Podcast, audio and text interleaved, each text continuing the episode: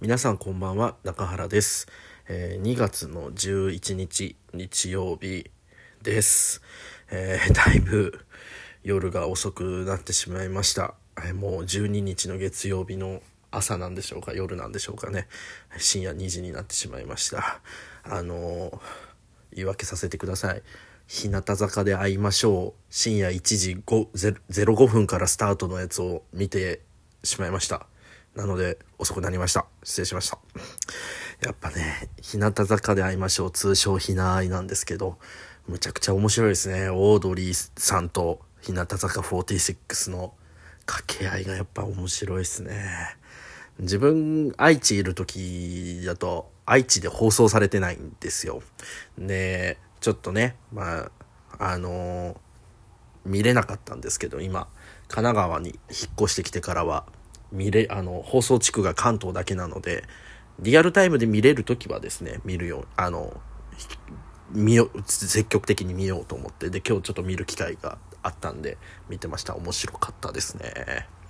ということで改めて11日日曜日の振り返りをしていきたいなと思うんですが今日はあの佐々木と会ってきました。でまあいろんなとこ行ったんですけど原宿行っ秋葉原行ってでうぐいす谷行ってうぐいす谷で銭湯行って。ほんで上野でご飯食べてたんですけどでその時にですねあの最近私事な私事なんですけどインスタグラムの、まあ、ディアー化っていうかあのプライベートで本当に友達つながってるまあ友達っていうか、まあ、同級生ですね。地元の。同級生とつながってるアカウントを消したんですよ。で消したんですけどうまくなんか反映されてなくてまだ残っていたんでちょっともう嫌だなと思って残ってるうちにフォロー全部外そうと思ってバババババババって30人ぐらい一気に消したんですよ。そしたらもう自分からい行かないかもう自分から行かない限りはもう見れないじゃないですか。だからもう勝手に表示されることもないし自分から見に行くことももちろんないのでまあ、ましてはインスタグラムなんで写真が写るやつだからよりプライベート性が高いんで鍵垢にしてる方もいらっしゃるので見に行こうと思っても鍵垢で見れないみたいなフォローしないと見れないみたいな状態になるんであもうこれでいいやと思ってっていう話をまあ前佐々木とした時に、まあ、その話に今日もなりまして何て言うんですかね。まあ僕からしてみればみたいな話から始めて。SNS って基本まあインスタでまあ今回例えるとインスタのストーリーで、うん、子供と一緒に写ってる写真だったりとかまあどっか旅行行きましたとか、うん、車写してるとか家建てましたとかっていうストーリー上げたりするじゃないですか。上げている本人はあなんて言うんですか。ふと、そのフォローしている人みんな、まあ、例えばフォロワーが10人だけだとしたら、10人に見せれる形で上げてるじゃないですか。でも、僕がその A 君のフォロワーの一人だとして、A 君のそのストーリーを見るときは、A 君一人差しでストーリーを見せられている状態になるじゃないですか。わかるかな？これ難しいかもしれないですけど、要は、不特定多数っていうか10人のフォロワーに見せてるけど、僕が見るときは彼がそういうことをやってるよっ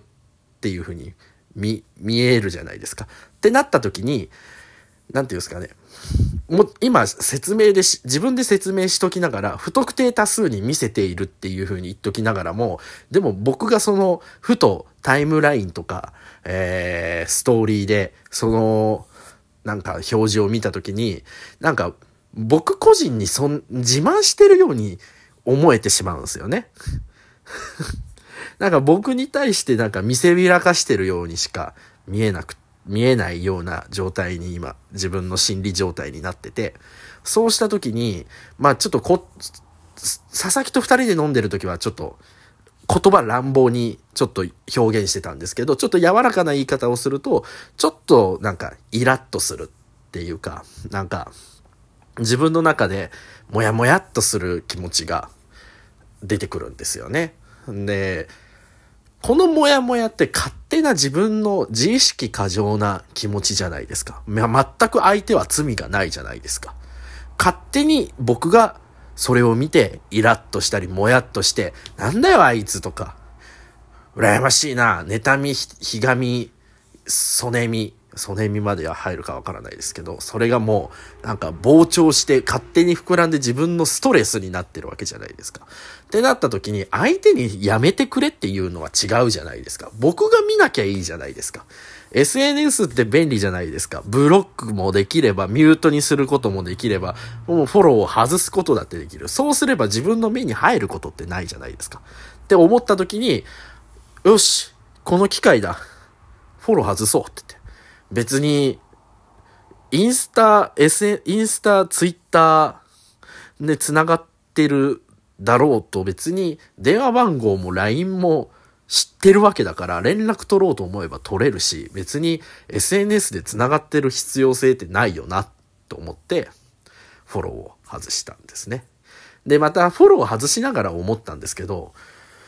別にこいつ、なんか実生活っていうか、リアルな世界でも別にただ同級生っていうくくりなだけで、つながりって実際にあったりとかしないよな、とか思い始めて。だったらもうなおさらいいじゃん、そんなの。そんな関係消せばいいやと思って。サクサクサクサク30人ぐらい消したっていう話を佐々木にしたら、佐々木は正直でしたね。ごめん、全全く意味がわからないって言って、全く同情ができないから、うなずくことしかできなかったって。いや、佐々木は、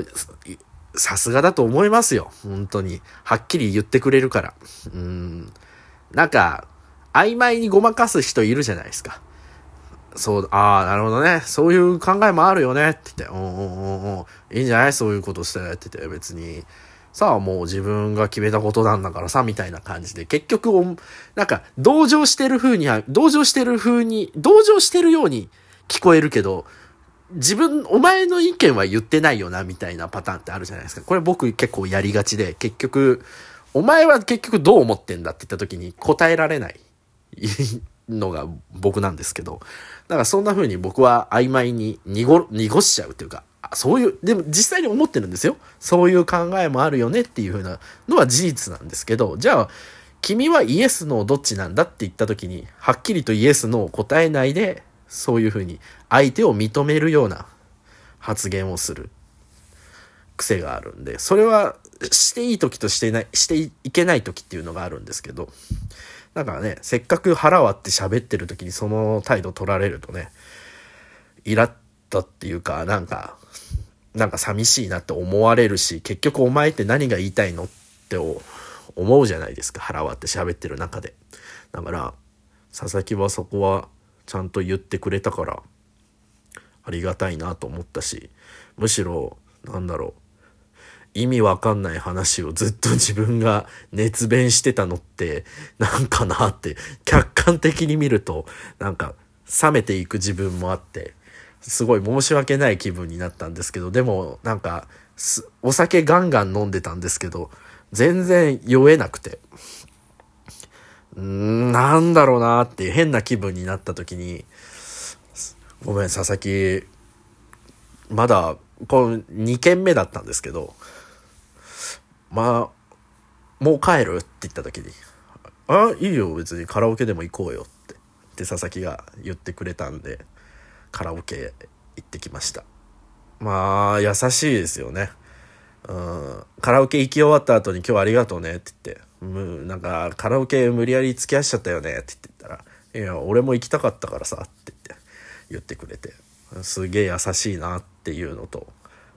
そういう立ち振る舞い自然とできるのすごいなと思って。佐々木自身、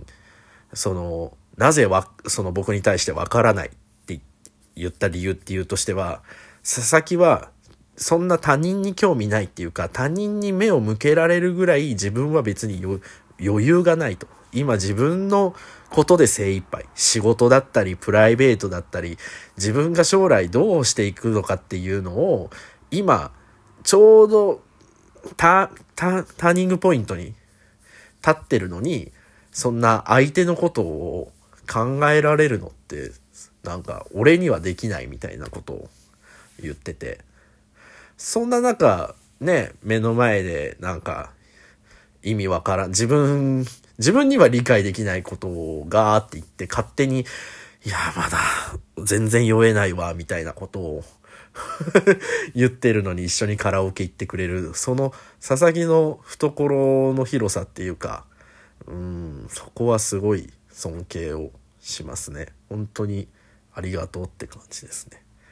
っていうのと佐々木とそもそも佐々木と私中原の関係っていうのは一番最初に僕が一番最初に勤めていた会社の同期なんですよ。同い年の同期なんですよ。で飲んでいく中でもう一人あの津田っていう同い年の同期がいるんですけど、なんかそいつとも飲みてえなみたいな話になったんですけど、僕と佐々木は関東にいるんですけど、津田は、あの、まだ東海地区に在住なので、まあ、無理だろうっていう冗談半分で、津田さ、近いうちさ、東京に来て一緒に飲まないか佐々木とって言ったら、来週茨城に仕事を行く予定があるから、その都合がつけばいいよっていう、まさかの返事をいただいたので、いや、やっぱ思った時に連絡するの大事だなって思えたのと、うわーす、すんげえ嬉しいと思って、うわうわ、来週の楽しみできたから、また頑張ろうってすごい思えたんですよね。やっぱこう、なんかね、人と会って何かするっていうのはすごい楽しいし幸せだなって。うん。なんか今日一日すごい人に助けられたし自分がもうちょっと頑張らないといけないなと思えた一日でした。では明日12日